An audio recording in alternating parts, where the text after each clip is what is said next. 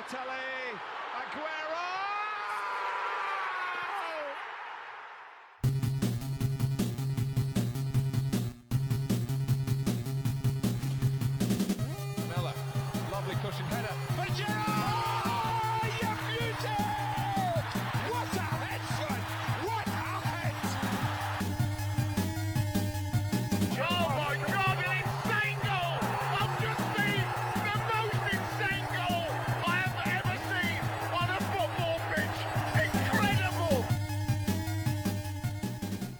好，那我们这期节目是接着上一期继续聊一聊在呃几大联赛会呃重启之后，我们可以期待些什么。然后在上一期节目里头，我们是比较详细的说了英超，因为确实英超这个争四有点呃争四的形形势有点激烈，这个争四军团数目非常的庞大。那可能意甲和西甲，尤其是西甲，因为我们三个本身对西甲确实是。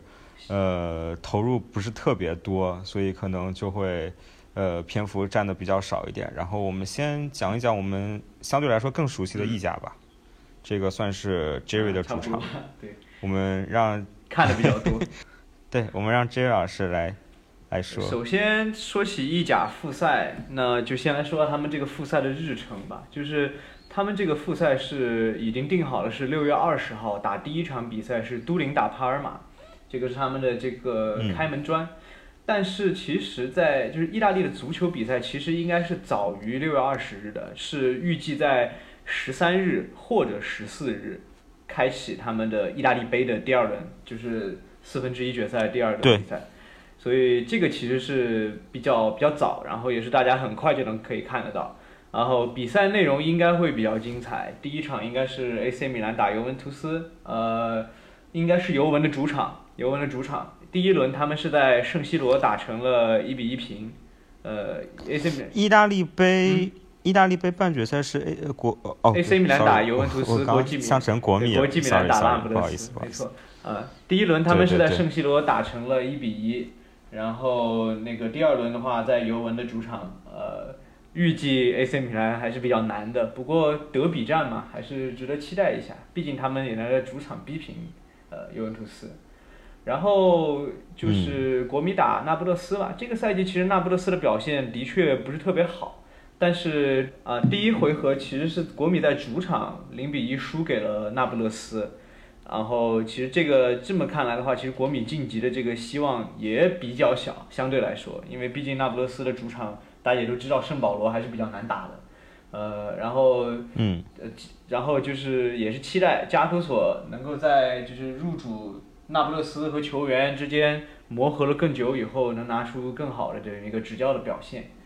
然后现在意甲的这个现状是这样子的，就是他们一共二十支球队，有十二支球队已经打完了二十六轮比赛，然后有八支球队是少赛一场的情况。所以说，在二十号和二十一号这两天踢的比赛呢，是都是补赛，就是一共有四场补赛，嗯，其中包括了国际米兰打桑普多利亚的一场，也算是焦点战。嗯，然后正式的第二十七轮比赛是从二十二号开始，是这个样子。对，然后这边意甲复赛的这个赛事的制度其实也差不多，就是如果说一名球员检测出来是呃这个核酸检测是阳性，那么整支球队都会被隔离。但是这个消息是直到目前为止的这个确定的这个政策。但是现在意大利那边放出来很多的口风啊，就是无论是媒体还是社交平台上面，他们给出来的反馈就是，很有可能政策会在接下来减轻到单个球员隔离的这个地步。哎，现在意大利就是意大利国内的这个疫情的情况是怎么样？他们就是基于国内疫情的情况有非常大的好转，所以说他们认为接下来政策很有可能会减轻到单个球员隔离，而不是整队隔离的这个情况。当然，他们这个好转是基于相对其他欧洲国家来说，对吧？这个欧洲人肯定对这方面的意识或者说政策没有中国这边这么严厉，没有这么严格，对。然后这边的情况这样子的，就是如果说他们这个政策，就是这个如果检测阳性则全体隔离的这个政策，呃，没有改变，没有变，没有变成那种比较轻松的那种单个成员隔离的政策，然后如果说真正出现了这个。这个冠状病毒感染的情况，那意甲联盟就必须采取所谓的 Plan B 或者 Plan C，他们甚至有 Plan C。就 Plan B 什么的，Plan B 的话就是淘汰赛制、Playoffs，就是可能是在降级区打一个淘汰赛制，然后在夺冠打一个淘汰赛，然后什么争欧冠、争欧联这些打个淘汰赛，类似于这样子的。然后 Plan C 的话就是更极端的，那就是直接取消，呃，直接直接取消剩下的比赛。然后我看到的报道说的是他们会使用所谓的算法。来决定他们的最终的排名，就不只是基于积分嘛，他们有基于就是这个积分的质量，就是说你之前的赛程，你打的是哪些球队，然后你接下来的赛程可能又会打哪些球，就是类似于这样的东西来计算，就是用算法来决定你的这个排名。我觉得这个可能不会特别。但是我对我对那个意大利人的这个数学能力表示很强烈的怀疑。好吧，这个这个方法一听就是意大利人想出来，就是搞这些花里胡哨的东西，最后算出来谁家都不服。我觉得也是这个样子的。好的，对，呃关于制度就说到这里吧。然后呃，就是说这次疫情结束以后，就是像我们之前说到英超，也是说到很多伤员的回归，对各队造成了很多影响。那么这个在意甲其实也会有非常多的这个强队啊，他们的关键人物的一些回归。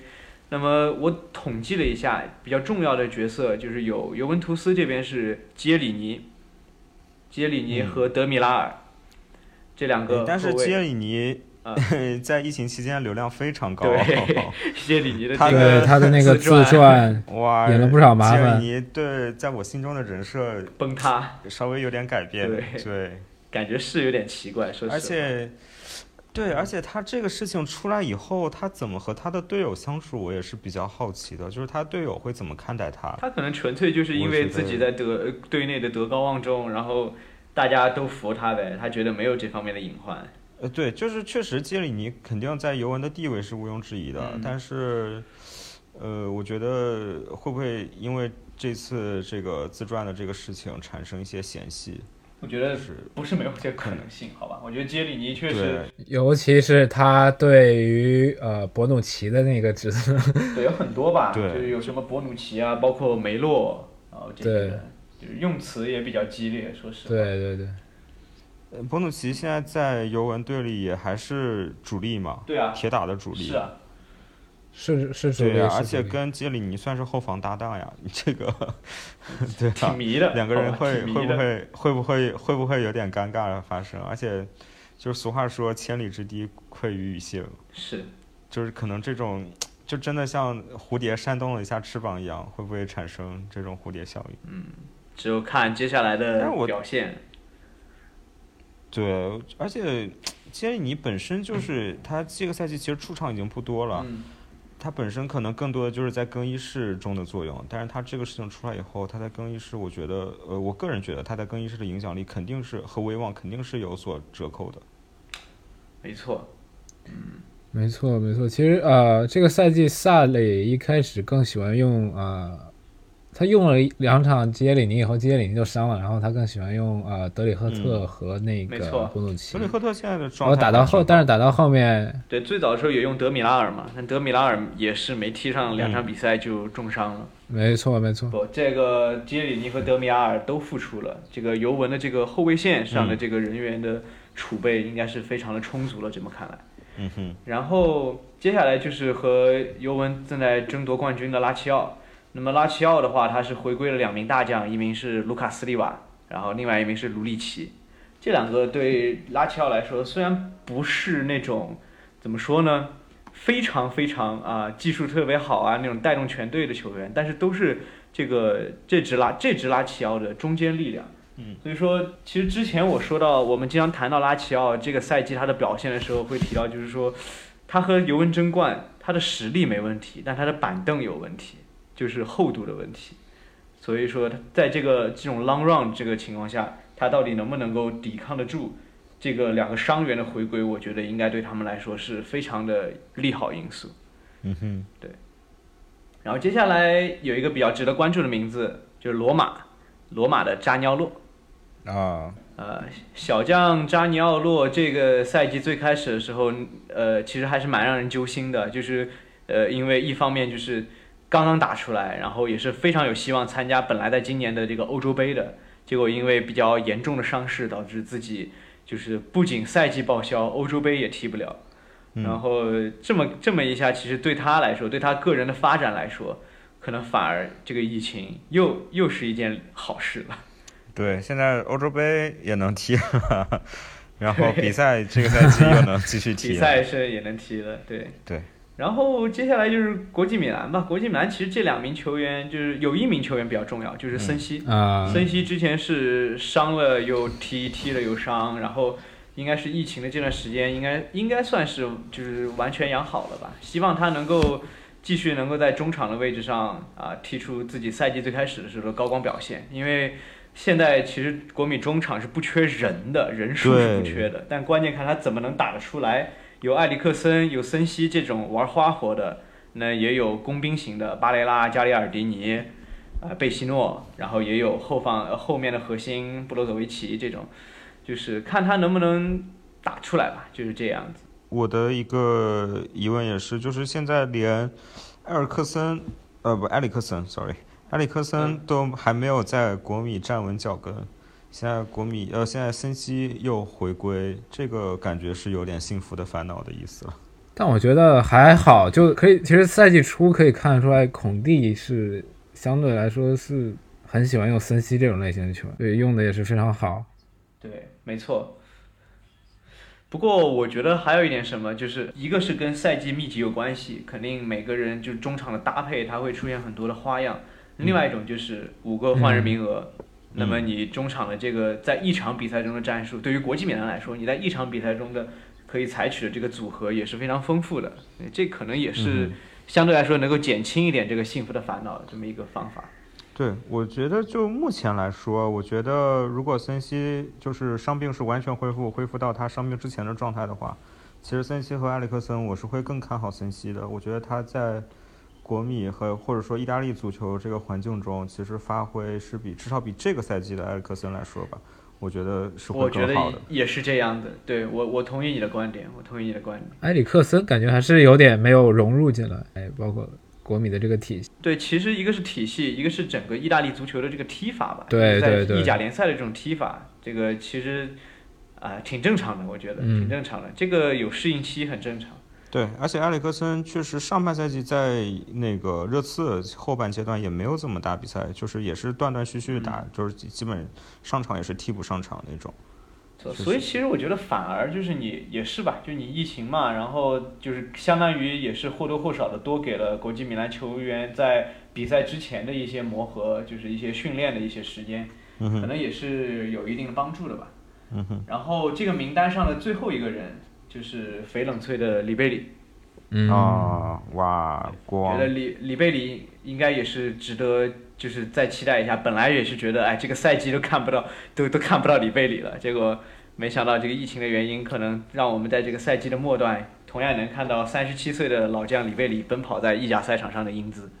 嗯，但是他这个确实，他这个年龄，而且他这个踢法又受了这么重大的伤，呃，有点难，我觉得，说实话。有点难，对，只能说可能可以期待期待，对。对。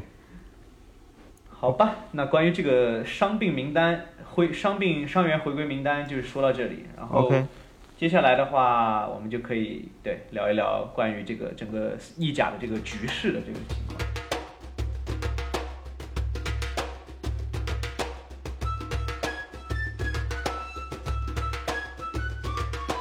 对，我觉得意甲的局势还是挺清晰的，比英超这种混战要要明朗很多，嗯，对对吧？就是我们从积分榜从上往下嘛，就是争冠嗯就是拉齐奥和尤呃尤文了，国米呃说实话没有什么希望。对，我是我这个地方是把国米放在一个比较特殊的位置，它是属于前后不沾。对它在第三名的位置上，呃，很难赶上前两名，但是也很难被第四名赶上。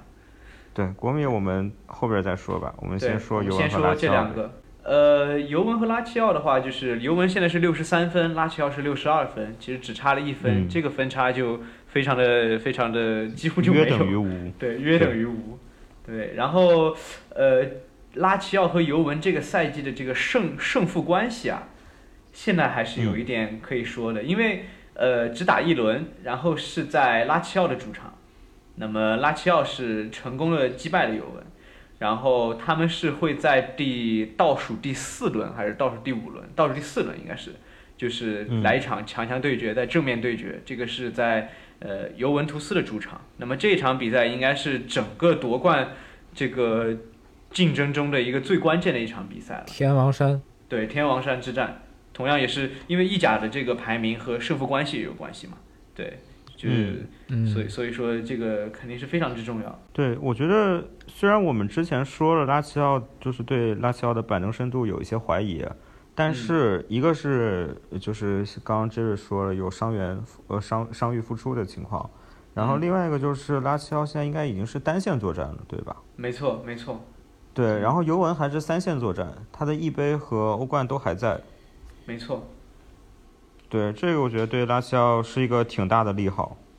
这几年来看，就是包括阿囧、阿囧后期、阿莱格里后期，拉齐奥就这批球员，他们打尤文的时候完全不怵尤文，就完全不管你是老一家老大还是，就越打越有自信。就这几年，真的拉齐奥我感赢了尤文觉很多次打谁都吧不怵哎。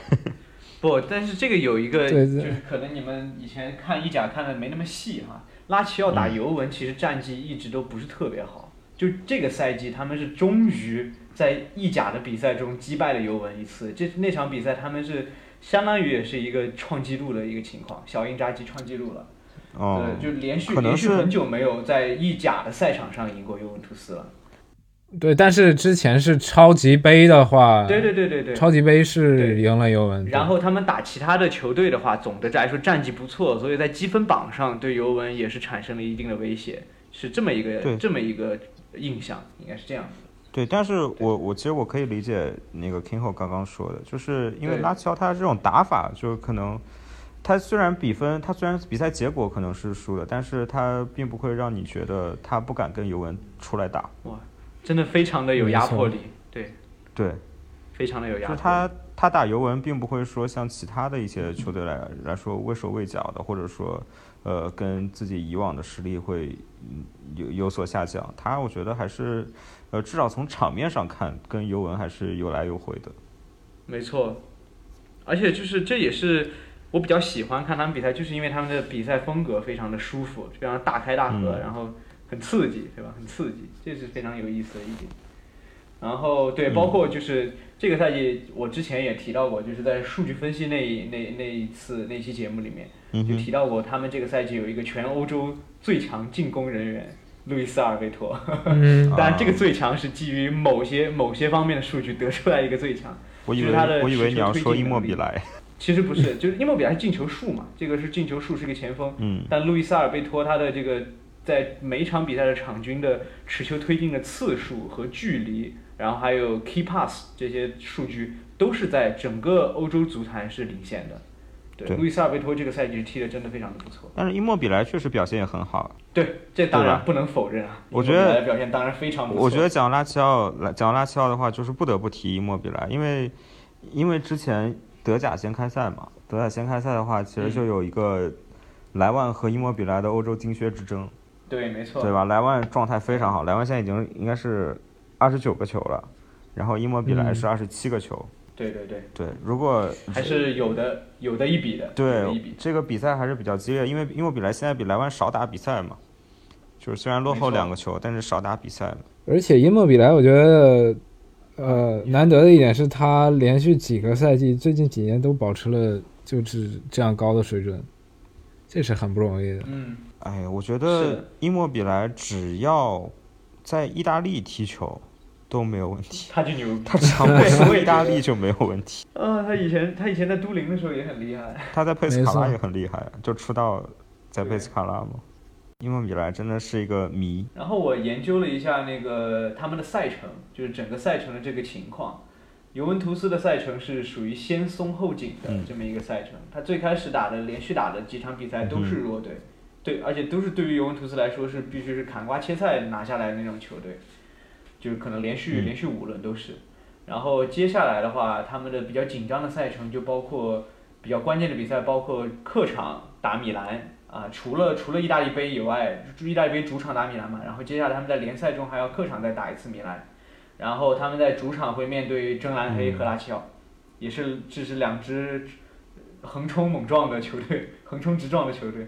然后，但是拉齐奥这边的赛程其实相对来说是有一点劣势的，就是拉齐奥的赛程是持续性的紧张，他们首场就要在客场打正蓝黑，第一第一轮复赛就要在客场打正蓝黑，打亚特兰大，然后紧接着就是呃佛罗伦萨、都灵、米兰，然后在米兰之后的三轮打尤文图斯，尤文图斯之后还要再打一场那不勒斯。哦，都不好踢。对拉齐奥的这个赛程，其实总体来说是更更难一些，呃，所以说这个情况真的还是挺挺焦灼的。我觉得意甲的这次的这个争冠应该会非常的激烈，而且应该会非常的精彩。我觉得，没错，而且说实话，有如果现在尤文的主教练是阿莱格里的话，我其实对尤文并不太担心。但是萨里的话，确实让人非常提心吊胆。是啊，对，萨里其实也是一个没有夺冠经验的教练。对，而且他他这个赛季在尤文执教的表现，我觉得确实很难令球迷满意。对，我觉得，我觉得像小因扎吉这种，他相当于是自己成名，然后就是就当教练成名，就是在拉齐奥，然后在这边一路带，终于这个赛季有一次非常非常好，就是获得荣誉的机会。以他的性格，以他的执教风格，然后包括整个阿齐奥上上下下的这个整个队的这个氛围，我觉得他们肯定是卯足了劲在往前端的。尤文图斯肯定这次面对的这个对手非常难，非常难顶。我稍微纠正一下，我刚刚说萨里是没有夺冠经验的教练，我说错了，因为我刚刚突然想起来，欧联？去年欧联欧杯击败了阿森纳 拿了冠军。对，萨里是拿过欧联。萨，我我我纠正一下，萨里是没有联赛夺冠经验的教练。好的，啊，好的。然后关于这个意甲的这个争冠团队，可能就先说到这儿，然后我们 OK 再往下走一个。下面就是国米呗，国米，嗯，我先说一下我的看法吧，就是嗯。国米这个位置确实是很明显了，就是领先亚特兰大，领先真蓝黑六分，然后落后拉齐奥少赛一场的情况下，落后拉齐奥八分，我觉得嗯。确实就是基本就是第三了。对，然后我这个赛季其实对他的期待就是，他现在不是在那个欧联和一杯中还还有希望吗？尤其是欧联，对，对吧？我对他的希望就是嗯拿一个冠军。我觉得国米太需要一个冠军了。对，真的太久没有拿到过任何的荣誉了，说实话。对，我觉得有一个冠军会给国米这个整支队带来非常非常巨大、超级 超级巨大的提升。超级超级。巨大巨巨大巨大的提升。真的，他的这批，我觉得国米现在的这些球员，你看，呃，我觉得除了戈丁，除了阿什利杨这个这个这个赛季引进的这种老将吧，其他的都是那种所谓的实力派球员，对，就是他有一些实力，但是他其实并没有过那种，呃，夺冠的经验。冠军的对。对冠军的体验，对。他的确是这样的。这个国米现在整个球队给我的这种感觉，他的气质还是比较偏平民一点的。嗯，没错，是这样的，主要就是以所谓的什么呃效率成绩来说话，而不是真正的那种特别顶尖的一等一的那种豪门气质在那里。我说我说就可能不像这个，就是这个世纪初的时候，就是虽然国米他那些年也没有拿冠军，但是你会觉得啊，他有罗纳尔多、有维埃里这些球员，他就是一支豪对门，对，没错对吧？没错，现在是这样的。对，现在就给我感觉确实还是更偏向于像是一支平民球队。对，那我谈一谈，最后我谈一谈国际米兰吧。就是我觉得这个赛季，这个就剩下的这个赛程，对于国际米兰来说，和尤文的赛程其实挺相似的，就是也是先松后紧。他最开始的赛程是非常的轻，就是也不是非常轻松，就是他最开始的赛程是没有什么障碍的。呃，前六轮基本上遇到的都是什么，有布雷西亚，然后有帕尔马，当然帕尔马也不好打，呃，什么什么弱队都不好打。但总之来说，不是那种传统我们说的传统意义上那种强队。嗯那么前六轮的话，我希望他都是，基本上我对他的期待就是要拿全胜的，嗯拿不到全胜就是不及格。嗯，可以真的真的，你你去看他那赛程，其中包括什么博洛尼亚啊这些球队，可以。对，就是我希望还是一定要拿到全胜的，因为说实话，很严格。虽然你后面跟着跟着的球队落后了你什么六分，六分其实不算特别大的分差，你稍有失误，亚特兰大这个进攻线两下就给你追回来了。嗯再包括你在末段，国际米兰在这个赛季的这个末段，他要连续对付罗马、佛罗伦萨、那不勒斯，最后一轮还要打真蓝黑。嗯，在这种情况下，你在前面几轮你一定要拿下非常好的成绩，不然的话，你真的很有可能翻车。当然，落到第四也不是什么问题，但是何必呢？对吧？真的对球球迷对你的期待也不是这个样子。天后，我觉得，嗯，我觉得我们是不是要反思一下？就是我们就是作为阿森纳球迷，是不是对阿森纳太宽容了？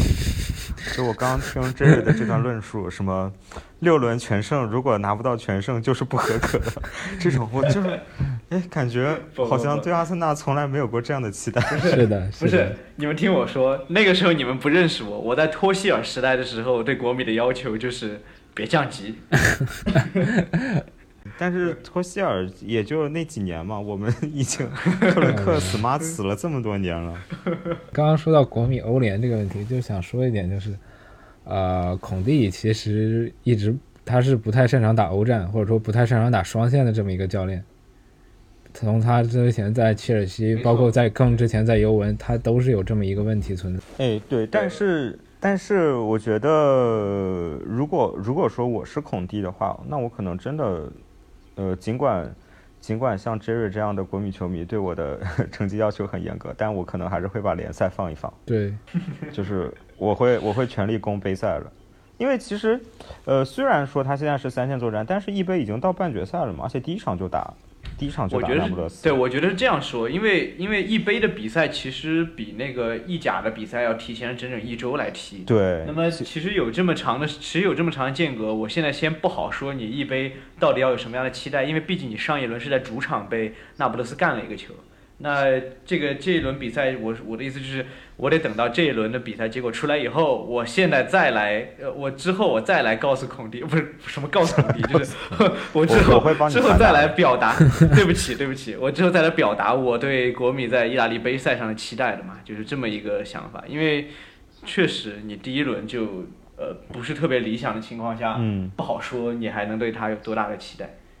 对我我的意思是，就是他虽然现在说起来是三线作战，但是其实一杯对他的整个赛程的密集程度并没有太大的影响，反而我觉得他因为在十四号就是在呃联赛正式重启之前，就是提前一周打这样一场比赛，可能对他状态的恢复会有所帮助。就是不管不管这个比赛结果怎么样，他可能对，没错，对对于球员来说状态都会有一些帮助，而且就是一杯你现在离夺冠其实就差两场了嘛，嗯对吧？没错就是半决赛没错，半决赛还剩一场，然后决赛打一场，其实就两场。然后就是这个半决赛的第二回合，其实就已经不算不算负担，那也就是其实也就是一场杯赛。然后杯赛基本上是会在联赛结束以后的，对吧？对对。然后以国米现在现在的这个形势来看，他呃在保三保三无忧的情况下，联赛最后两轮很有可能就放掉了，就是让主力休息，然后全力全力打杯赛，呃打决赛。对对就是如果在进进决赛的情况下，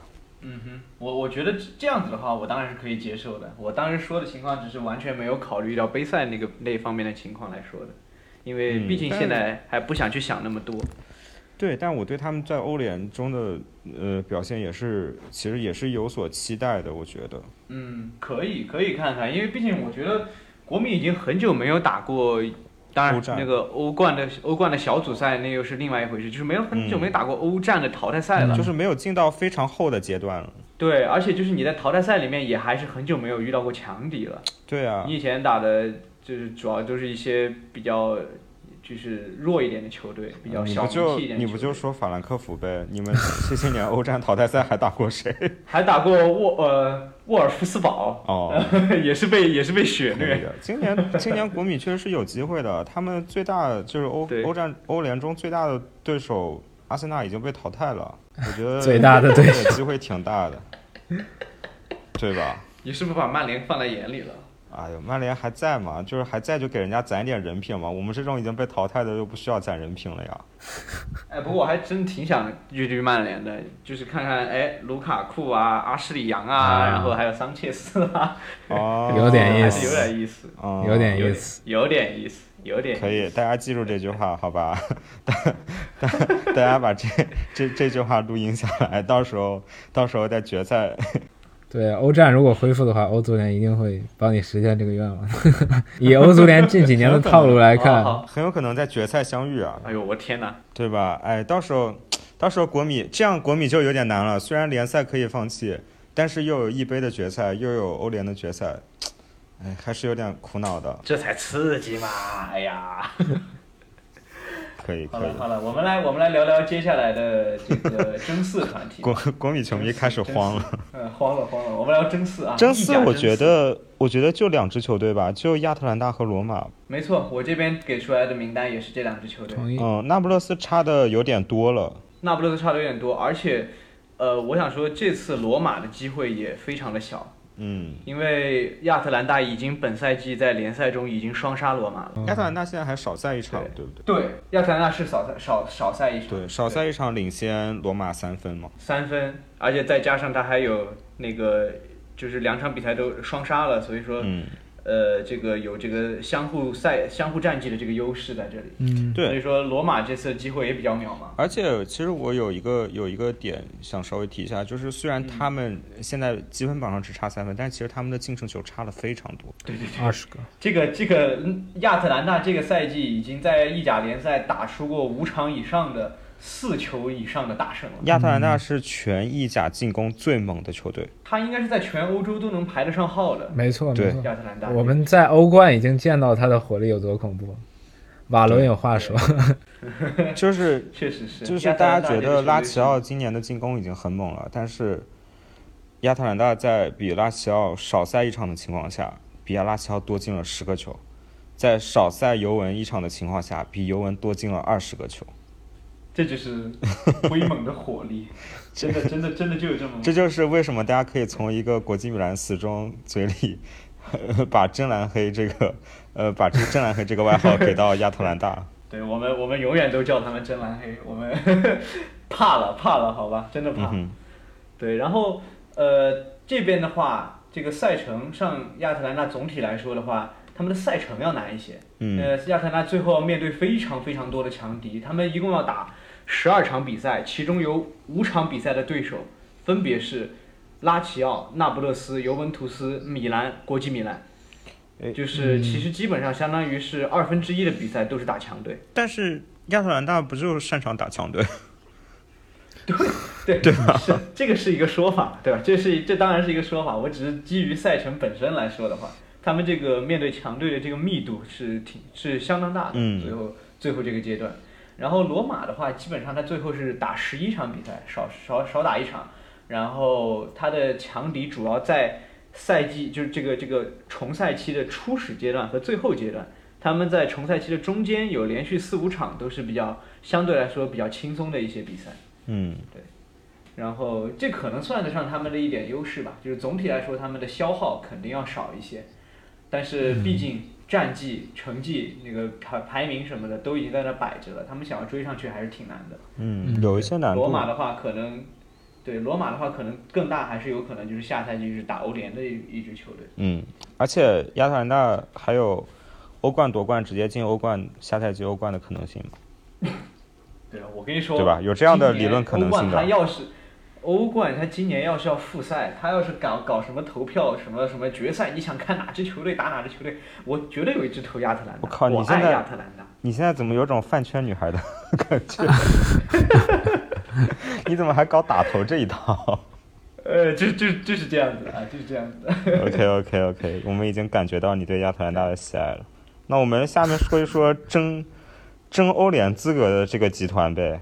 这个集团其实相对来说，可能要说到的球队数量要稍微多一些，不过重点的话，呃，两支，那么就是那不勒斯和 AC 米兰。对，我觉得，对，就是虽然这个积分的密度比较高，就是大家积分差的都不多，但是我觉得真正争嗯这名额的就这两支球队，就是因为第八是我还有一支球队想要说，我觉得维罗纳有机会。是吗？我刚想说，的第八的维罗纳，我刚想说，第八的维罗纳虽然是少赛一场落后那不勒斯四分，但我觉得他们没有什么希望。对我我我可以，我一会儿再慢慢聊。我们先聊那不勒斯和米兰。好等会儿我会专门说一下维罗纳。嗯，那么那不勒斯的话，现在是他们和第五的分差就已经很大了，他们嗯是第六名，差了第五名罗马差了六分，他嗯们只有三十九分。这个赛季的那不勒斯表现非常的差，然后米兰呢是落后三分，相当于是少了一个胜场。嗯呃，他们他们这个赛季，他们两个之间的交手是第一轮在圣西罗在米兰的主场，呃，战成了一比一，呃，所以说就是在胜负关系这个局势上也不明朗。嗯所以说，如果 AC 米兰在就是哎，那不勒斯主教练不是加图索嘛、嗯。啊，稍微稍微撺掇撺掇是吧？最后可能啊，说不定有机会。AC 米兰在嗯东窗伊布回归以后，确实状态有一个比较明显的回升，了就是场上但是伊布伤了，的确是，但是伊布伤了，啊，这倒也是。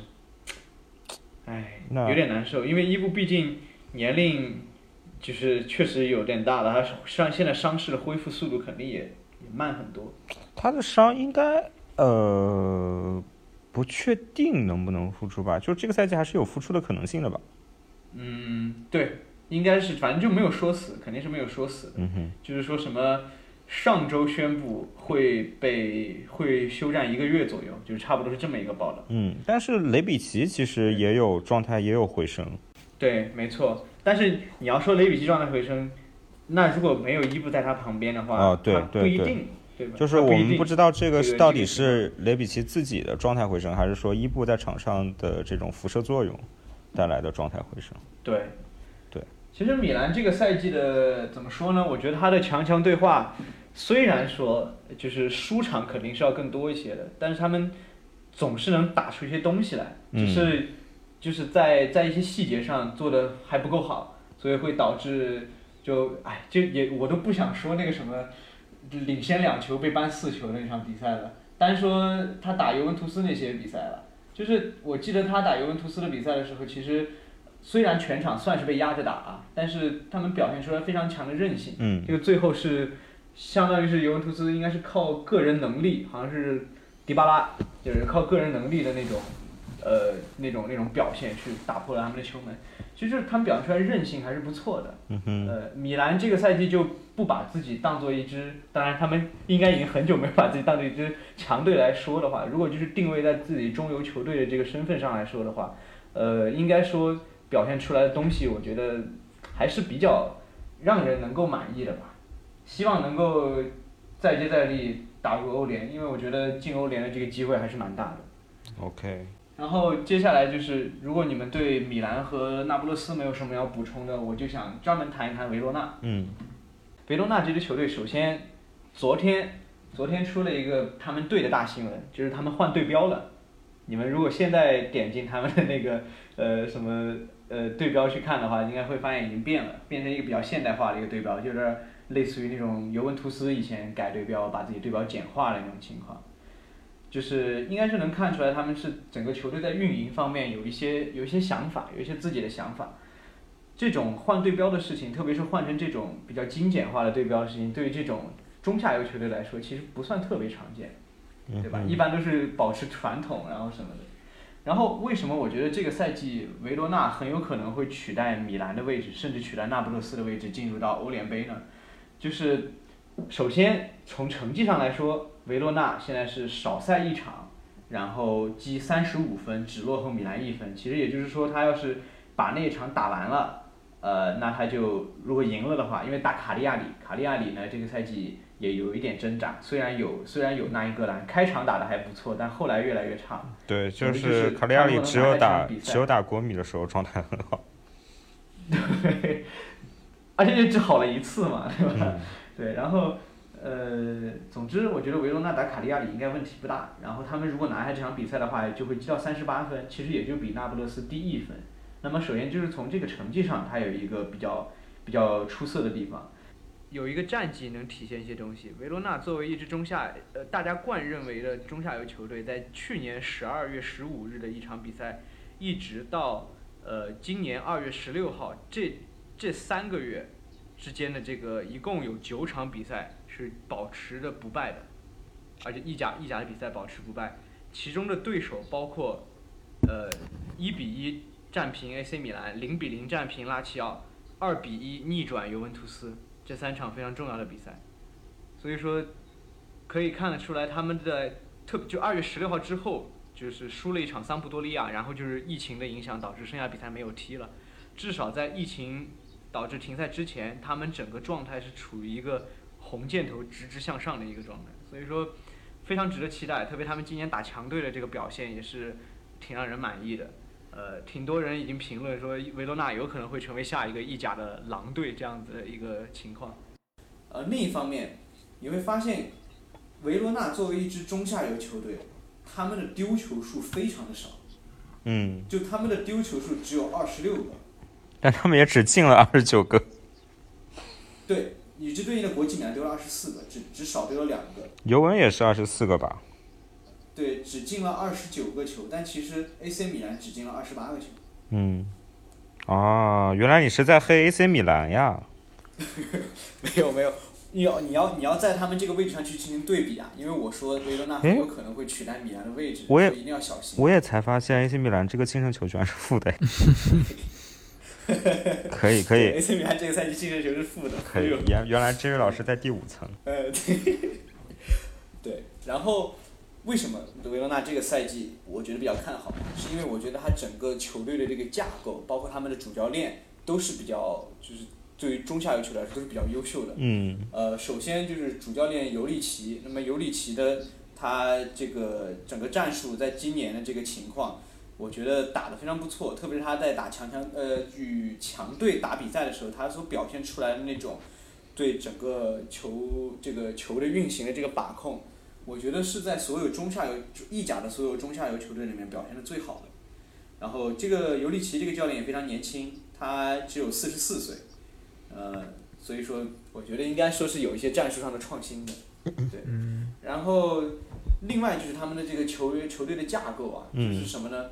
是一支妖人，然后中年球员、中间力量和元老共存的一支球队，而且就是这三个年龄层的人，他们都在用，都在打主力。而且他们的就是他们的这个出场出场数非常的平均，对。对吧？对，特别是他们的前锋的出场数，他们前锋就没有一个出场超过二十场的，全都是十多场、十多场，就是非常平均的。他们确实阵容里头有不少熟悉的名字，光是，前锋哎，其实你刚刚说的这个年龄结构在前锋里头就挺明显的，对吧？就是老的有帕到奇尼，帕奇尼，然后年轻一点的博里尼，博里尼、然后有小妖人萨尔切萨尔切多，萨尔切多，对对，这些这几个名字都非常的熟悉。然后你包括再看他的中场，中场的维雷，对维雷嘛，嗯维雷在这个中下游球队二十六岁，也算是打出了自己的东西的一个一个球员，还是嗯，很不错的。然后格罗索不说了，格罗索也是老意甲球员了。你说维罗索，你说是哦，维罗索，维罗索，对不起，对不起，对不起，对不起，格罗索有点这个名字有点穿越，对穿越，穿越。没事没事。但是维罗索其实也是老意甲球员，对，维罗索是一二年就开始踢意甲，他之前在热那亚嘛，然后对吧？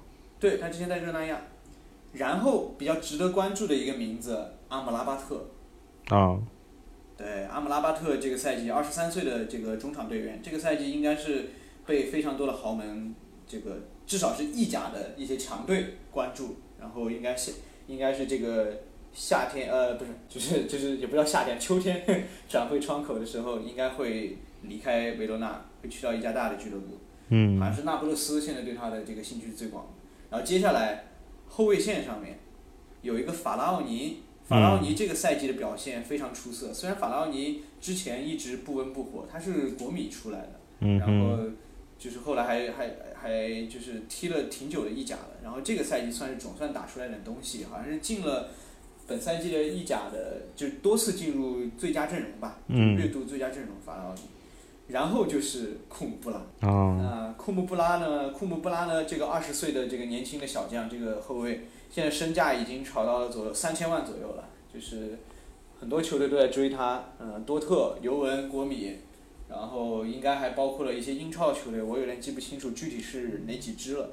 总之就是库姆布拉这个后卫在维罗纳今年是踢出来非常优秀的表现。嗯哼，所以说这么看下来，其实整个哦对，还包括他们的门将希尔维斯特里，希尔维斯特里其实二十九岁，意大利门将，对于门将来说也算是一个比较年轻的这么一个这么一个情况，二十九岁的门将。其实他们后卫还有其实他们后卫还有金特尔，呃对，多特的嘛，多特出来的。金特尔，呃对对对对，对啊。德国的那一位，对啊，在多特出道的那一位，然后还有金是的是的那个冬窗的时候，国米租过去的迪马尔科。我刚以为你会一定会提迪马尔科，没有想到你没有说。没有迪马迪马只出场了一场比赛，所以说，对他只踢了一场比赛，而且没有什么特别的表现，所以暂时也就不说他。但是迪马其实我还蛮喜欢的。对，但是迪马他是两条边路都可以踢嘛，所以我觉得他的这个他主要踢左边，对他的这个功能性功能性还是会对维罗纳有一些补充的。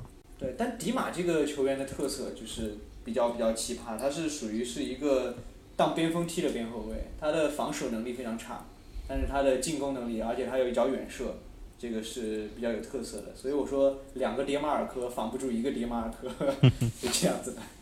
OK，对，所以说我觉得，对，就是基于他们整个阵容，包括他们的这个积分来说，我觉得他们是，呃，就是 AC 米兰，如果是 AC 米兰的话，一定要小心身后的维罗纳。嗯维罗纳这支球队不可小视，这个赛季。嗯哼，然后接下来如果一定要说的话，就可能还有一个就是帕尔马吧。帕尔马的积分情况和维罗纳是一模一样的，少赛一场，然后三十五分。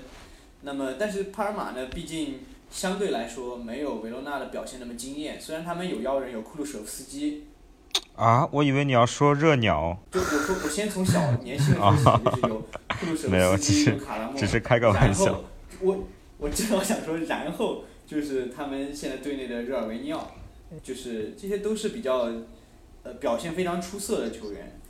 有一说一，热鸟这个赛季的状态确实不错。对，这个赛季基本上热鸟算是又重重新找回第二春吧，可以说第第几春？第三春？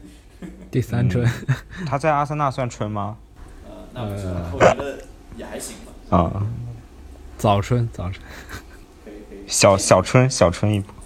小春小春。对，然后其实我觉得争欧联的这个团体可能基本上就说到这里了。嗯然后其他的球队的话，要么就是最后我们要谈一谈降级区，然后在降级区和呃欧联区之间的这些球队其实没有什么特别可以讲，嗯。就包括萨索洛呀、紫百合呀、都灵啊这些球队，呃，都还是就处于这个位置不上不下的，呃，没有无欲无求的，保证不降级，应该就是他们的目标了。嗯，降级区其实我呃呃，我唯一想说的就是布雷西亚，就是就是在我在我这里是每个人都想说的，对布莱布雷西亚。呃我其实。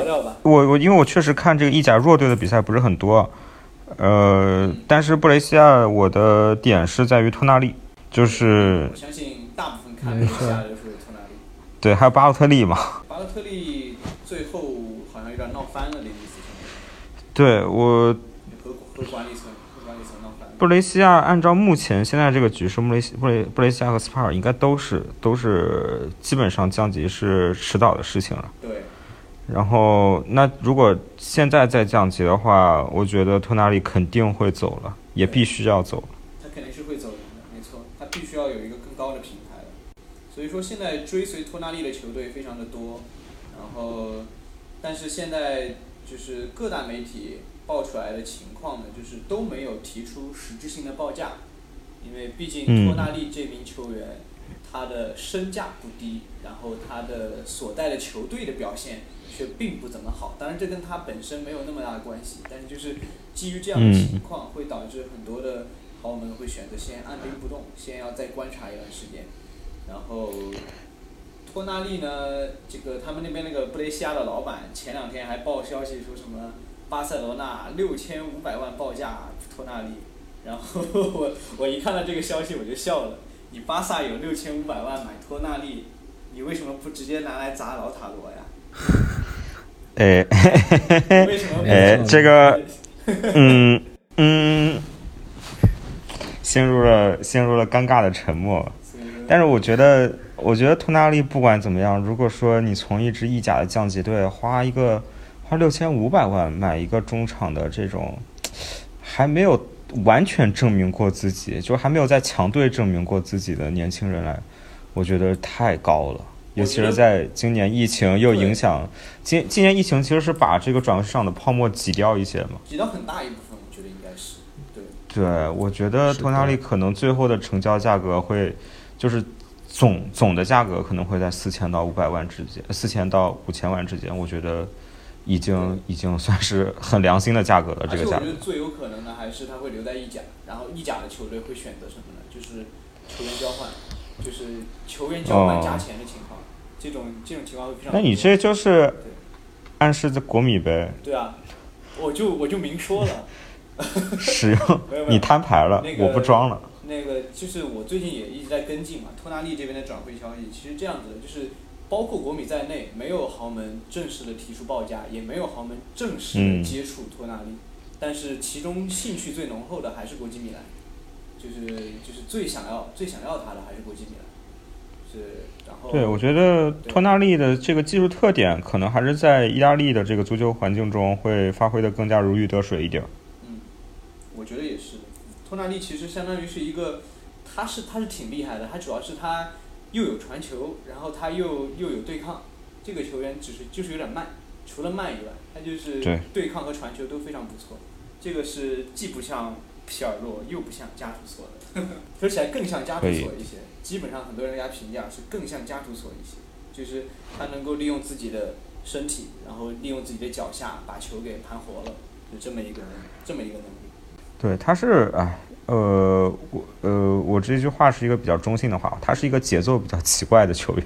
对对对对对，我我觉得你说的有道理，是的，他的确是个节奏比较奇怪的球，这也是为什么就是可能用它来当节拍器的效果会比较有意思，嗯。就是你得围绕它来打造，就这个球队的话，对，但是你现在的话，你如果去到像国米这样的豪门的话，他会不会就孔蒂会不会围绕托纳利来打造整个战术体系？我觉得还是一个问题。对我觉得这个尤其是你前场有森西和埃里克森，主要还是这种布罗佐维奇吧，可能就是他的位置对对。对，而且我觉得国米现在的中场人员已经稍显有点臃肿了。嗯，不过这一点倒还没错倒还挺那个，因为国米接下来就是因为贝西诺可能是大概要打算要出掉的。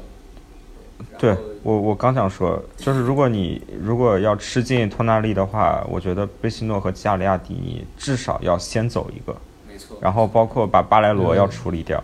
巴莱罗嘛，那就直接不续约嘛，就直接就到到合同到期就免费放走就可以了。OK，那意甲的保级对杰瑞还有什么要说的吗？嗯，应该就是这些哦。对，我还要在最后提一下，就是，哎呀，热那亚的两支球队这个赛季踢的都非常的烂，就是你们可以看嗯，到灯塔德比。对，热那亚自己已经落，已经快落入降级区了。他和莱切同分，但是应该是因为净胜球的关系，然后应该是因为胜负呃净胜球对净胜球的关系，他排在了莱切的上面。但其实他们俩是同分的。嗯另一个就是他的同城德比对手桑普多利亚，呃，虽然当然桑普多利亚情况要好很多啊，桑普多利亚虽然只比热那亚多一分，但是桑普多利亚少赛了一分。对，所以说。嗯但是这个赛季热那亚这两支球队都非常的挣扎，特别是莫塔在热那亚这边当主教练，然后也没有取得一个非常好的一个这个反弹，呃，可能很有可能热那亚这个赛季会降级。对，我觉得莱切嗯不是那么容易降级的球队，莱切还是挺顽强的，保级狂魔嘛，以前意甲的小辣椒保级狂魔，说不定他最后能够发挥出自己的一点儿热量。对，我觉得热那亚要强。那我们就聊一聊西甲吧。行，最后留一点时间给西好的，西甲都不是特别熟悉，我有点心虚。我也稍微有一点，主要西甲其实，我觉得他们复赛的情况的话，肯定争冠这跟这个就是头头两名之间的这个较量，应该是一个很大的看点。嗯，对，这个肯定是毋庸置疑的。然后争冠争冠就是皇马和巴萨嘛。对，呃，其实这个我有一个我有一个小点想说的，就是他们俩现在在欧冠的境况都不太好。嗯哼，巴萨是客场一比一，呃，我觉得算是怎么说，堪堪打平那那不勒斯吧。那不勒斯那场其实状态是还可以的，对对。然后皇马是输曼城嘛，对，所以说这两支西甲球队这个赛季在欧战里面的遭遇都不是特别的幸福。对。而且对于皇马和巴萨来说，欧冠肯定，呃，在某种意义上来说，比西甲联赛要更加重要。尤其是巴萨，我觉得。嗯，对，皇马毕竟已经拿了那么多。哎，我那天，我今天还跟我一个朋友聊，他说，说之前就有个报道说，伊斯科对卡洛斯，就卡洛斯回皇马的时候，伊斯科跟卡洛斯聊天，然后伊斯科说，呃，我现在已经不想拿。已经不想拿欧冠了，我现在就想拿一个国王杯。欧冠我已经拿腻了。当然，这个这个这个可能是一个笑话，这个这个事情的真实性有待有待考究。但是，呃，说的有点有一有一定的道理。就是可能可能是我那个朋友作为皇马球迷装的一个逼。我说皇马这边一个比较关值得关注的点，我觉得是阿扎尔。就是加盟以来一直是上上停停的这么一个状态，看看疫情呃，就复赛复赛之后他的状态能不能有一个恢复，包括看齐达内怎么用他，我觉得这些是可以关注一下。嗯，我这个赛季看皇马的比赛不多，但是让我印象最深的其实就是巴尔韦德。对，这个也是我印象非常深。巴尔维德真的在这个赛季的皇马中太出挑了，算是最大的亮点。嗯。OK，我觉得，嗯，那我们下面讲讲争四。我觉得争四还是挺挺激烈的。对，非常激烈。塞维利亚、黄黄社，黄社这个赛季我是有挺深印象的。黄社这个赛季踢得非常好。他们这个赛季是已经到达第四名。对，皇家黑社会嘛，尤其是厄德高，厄德高给黄社还是带来了不少关注度。这个赛季，这个赛季算是终于终于踢出来了。他之前在荷甲也踢得很好了。对，我知道，但是就是。终于在五大联赛有了比较出色的表现。之前在皇家马德里的时候没有什么机会嘛，然后终于是在租到皇家社会以后，算是证明了自己的身价。对。对。而且他们的那个边锋呃奥亚萨瓦尔也踢得不错。对，奥亚萨沃尔，我觉得这个就是厄德高，这个就是真的是成名早的好处，就是你感觉他已经。蹉跎了很多年，但是回头一看，他其实也才二十一岁。对，而且他其实上赛季已经 已经在维特斯已经打了呃，就是进球助攻上双的表现了。嗯，就其实我觉得某种意义上来说，已经兑现了他的天赋。是的，是的。对，而且还有，其实还有黄社，还有加努扎伊嘛。对啊，对，扎伊又是一个曾经的天才。然后，其实其实还有阿森纳球迷会稍微熟悉蒙雷利亚，蒙雷其实这个赛季在黄社踢的还是可以的。蒙雷我是一直比较喜欢的，就很稳。对，蒙雷是一个非常非常非常实用的、非常非常实用的球员。所以说，然后蒙雷哦，蒙雷已经三十四岁了。我说当时阿森纳为什么放走他了？哎，你你为什么要问这么尴尬的问题？对不起，对不起。哎，真的，就是说到说到蒙雷，就 是我稍微再提卡索拉吧，卡索拉，天哪，对吧？一说这名字我都伤心，好吧？哎，没有，我我我挺为卡索拉这个赛季的表现感到高兴的，我觉得太不容易了。嗯，确实不容易，他真的不容易。而且我觉得卡索拉以现在他的这个状态的话，只要只要不出现大伤，我觉得他甚至可以再踢两到三年。他现在真的已经就是成妖了那种感觉，你知道吗？我这个赛季西甲老妖了，这个赛季就变成。我是这个赛季就是看一些西甲比赛，我就真的会点那个选比利亚雷尔的比赛，就因为卡索拉，我觉得他的这个球感真的是太棒了，而且他这种左右脚就 就是反向蹬背来。对，我觉得。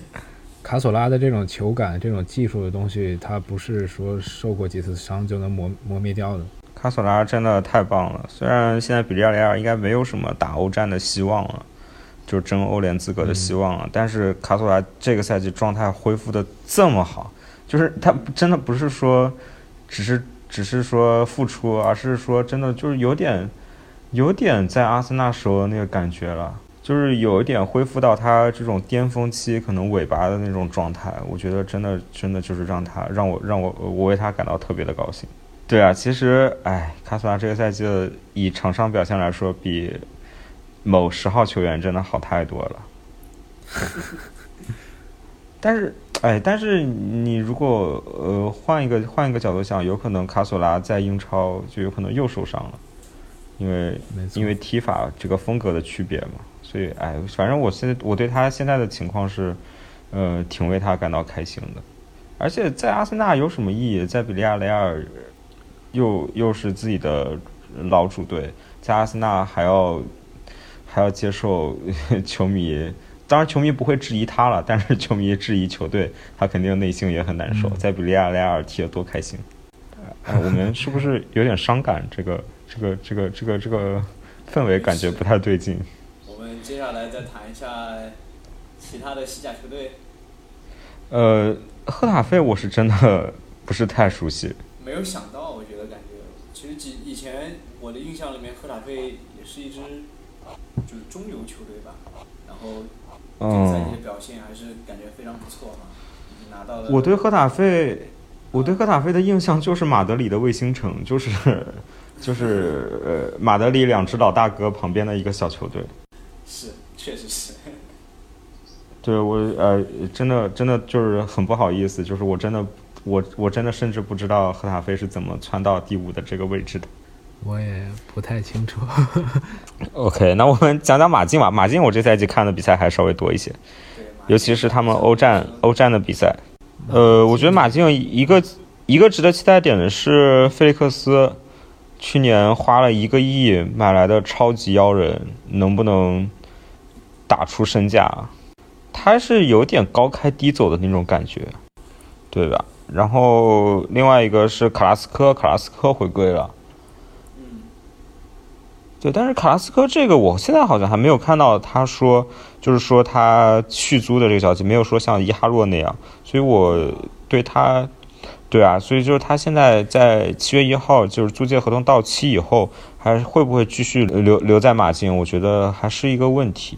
就我现在看新闻都还没有没有怎么看到，就是说好像说要买断，但是也没有说，就是也没有太太大太多的消息。而且卡拉斯科回归之后，好像上场机会也不是很多，对，就相对来说就出场比较少。对，而且就是相对来说，现在马竞的前场，呃，不是特别的缺人吧？我觉得，就莫拉塔、克雷亚和迪厄科斯塔这几个基本是，还有菲利克斯这几个基本是呃铁打的主力。所以你们觉得马竞的中，对，我嗯突然想起，我觉得马竞最近几个赛季的战表现，特别是在意西甲联赛里面的成绩已经下滑了非常多了。所以你们觉得西蒙尼是不是有可能会，呃，会有会有离开的这种传闻，或者是以后的这种未来的路会有不同的走法？怎么说？我觉得西蒙尼对于马竞确实是有很特殊的意义，他他更多是一个图腾式的人物，嗯这倒也是，虽然比不上啊、呃教授对于阿森纳，但是也差不多了，我觉得。嗯，但是我我觉得西蒙尼对于马竞来说确实确实很重要。但是西蒙尼个人他会不会说有想寻求新的挑战的这种想法？嗯，对，就是马竞并不一定想要让他走，但是西蒙尼个人会不会说想换一个环境？因为确实马竞这个赛季虽然 干掉了利物浦，但是呃，他们感觉也有些疲劳，他们这个球员就是西蒙尼和这支球队好像有点那种七年之痒的那种意思。对，然后马竞的中场我觉得倒是还还挺有可说的，尤其是 帕特伊。对，刚才说到的，对，但是帕特伊确实我们已经已经提过了。另外一个，我我觉得我们可以稍微提一下是勒马尔。勒马尔其实跟阿森纳也有、也有啊传出绯闻，对吧？呃，但是我当时他在摩纳摩摩纳哥摩纳哥打完那个第一个赛季，就那个转会窗，就是摩纳哥的妖人纷纷被买的那个转会窗。当时阿森纳最后是有传闻是为勒马尔送上了报报价，但是被拒绝了。对，但是我看整体的这个舆论，呃，我觉得阿森纳球迷好像并不是特别的想要勒马尔来。对，因为这几年确实在马竞他的表现不能说太就是很差吧，嗯，很难令人满意的。哦对，然后另外一个，我觉得科克，科克是这个赛季让我有点可惜的，他就是确实有点工兵化了。可可，我觉得以他的以他的这个天赋这样用，就是这对他这种用法，对他个人来说是有一些可惜的，有一些浪费的。可可没错，跟一四年就刚出道的时候那个可可，我觉得完全是两个球员，两个类型的对球员。然后，呃，后防线的话，我想提一下洛迪。我觉得洛迪是这个赛季比较惊艳马，呃，就是马竞里头比较惊艳的一个球员。就他上个赛季其实已经在马竞已经站稳，已经站稳脚跟。呃，不对，他上个赛季应该、应该这个赛季，这个赛季在马竞，这个赛季来的马竞。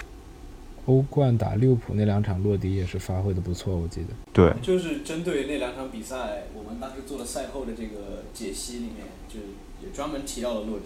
OK，那我们这边欧争欧冠的这边团体说完，我们直接来聊一聊，就是中国球迷可能关注的比较多的，那就是我们五球王吴磊所在的西班牙人。嗯，西班牙人现在的状况确实是比较糟糕，他比十七名的塞尔塔落后六分。嗯，不过对但也是是有机会，我觉得，就是如果说是不降级的话，对。我觉得好消息就是在引进了德托马斯以后，呃确实状态有呃，就是整个球队的状态有比较大的回升，而且德托马斯算是立竿起到立竿见影的效果。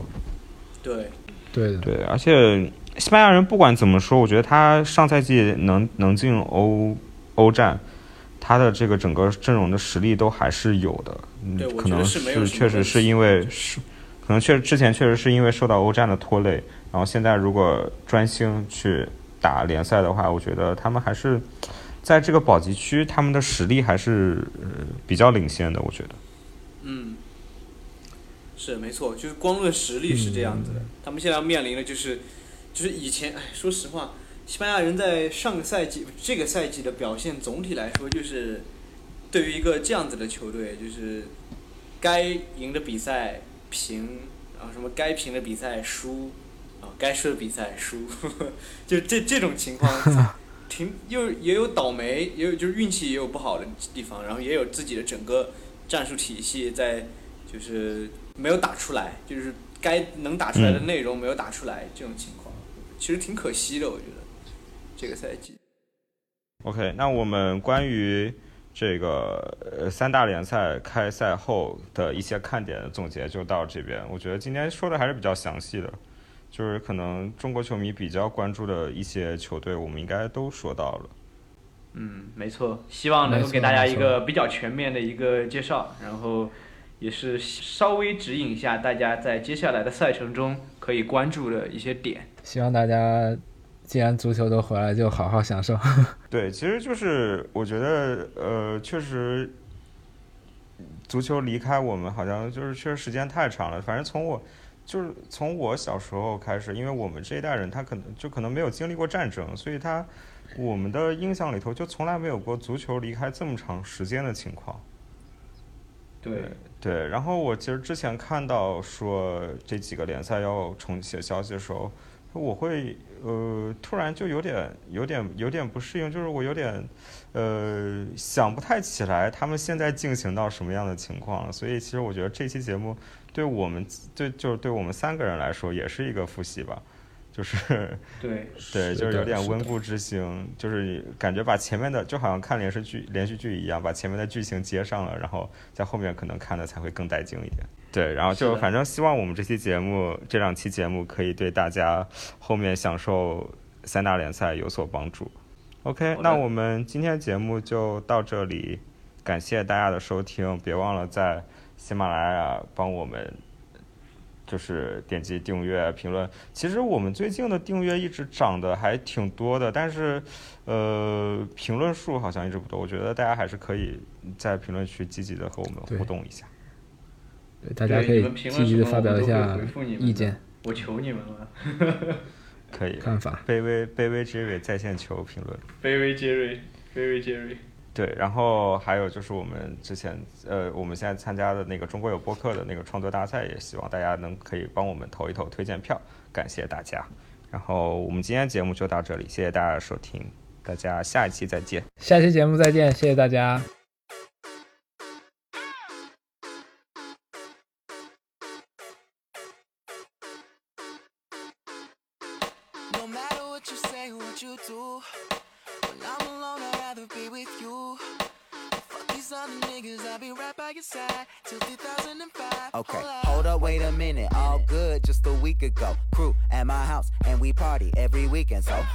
Radio, that's my favorite song. Make me bounce around like I don't know, like I won't be here long. Now the thrill is gone, got no patience, cause I'm not a doctor.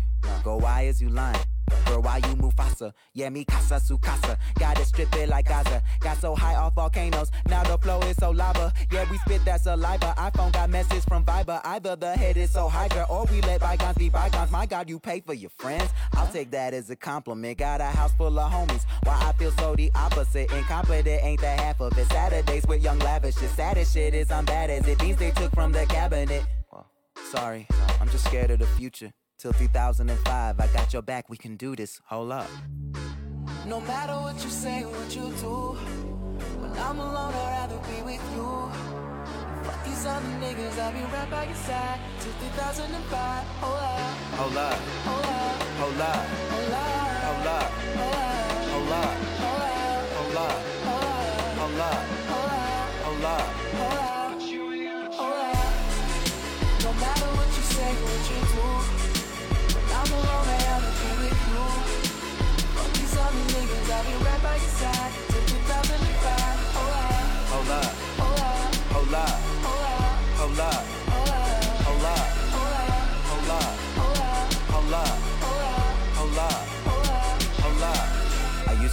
people thought. But now I care more, and nobody out here's got it figured out. So therefore, I've lost all hope of a happy ending, depending on whether or not it's worth it. So insecure, no one's perfect. We spend it with no shame. We blow that like Coltrane. We in here like Rogaine, or leave it like Cobain. And when I'm long gone, whole crew singing swan song. Cause we all just ticking time bombs. Got a Lambo like LeBron's mom. And no matter where all of my friends go, Emily, Fam, and Lorenzo, all of them people my kinfolk. At least I think so. Can't tell. Cause when them checks clear, they're not here. Cause they don't care. It's kinda sad, but I'm laughing. Whatever happens, assassins are stabbed in the back of my cabin, Labrador yapping. I'm glad that it happened. I mean it. Between us, I think there's something special. And if I lose my mental, just hold my hand, even if you don't understand. Hold up. No matter what you say, what you do. When I'm alone, I'd rather be with you. Fuck these other niggas, I'll be right by your side till 2005 hold up, hold up, hold up, hold up, hold up. Hold up!